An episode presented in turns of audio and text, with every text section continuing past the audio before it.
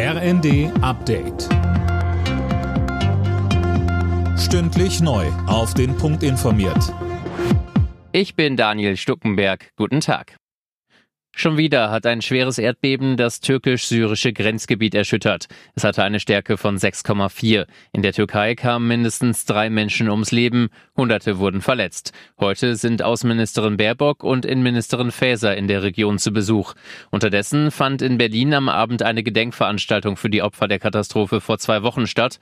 Bundespräsident Steinmeier. Wir denken auch an die vielen Menschen in unserem Land, die Familienangehörige und Freunde in der Türkei und in Syrien haben, die in den vergangenen Tagen gehofft, gebangt, gebetet und geweint haben und so viele vergeblich.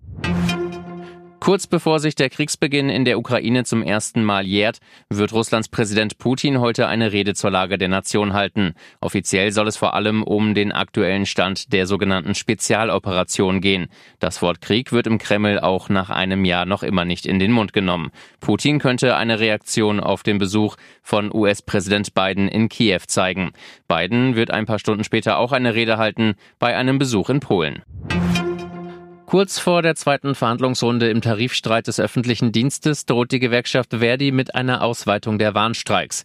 Verdi-Chef Wernicke erwartet substanzielle Vorschläge für eine Lösung, sagte er der Rheinischen Post. Fabian Hoffmann mit mehr. Alles andere wäre sehr enttäuschend und würde eine Ausweitung der Warnstreiks insbesondere hinsichtlich der zeitlichen Dauer nach sich ziehen, so Wernicke. Schon der eintägige Streik vergangene Woche an sieben deutschen Flughäfen hatte den Luftverkehr in Deutschland weitgehend lahmgelegt. Morgen und übermorgen trifft man sich nun also wieder. Die Gewerkschaften fordern für ein Jahr ein Lohnplus von gut 10 Prozent, mindestens aber monatlich 500 Euro mehr. Die Arbeitgeber lehnen das ab.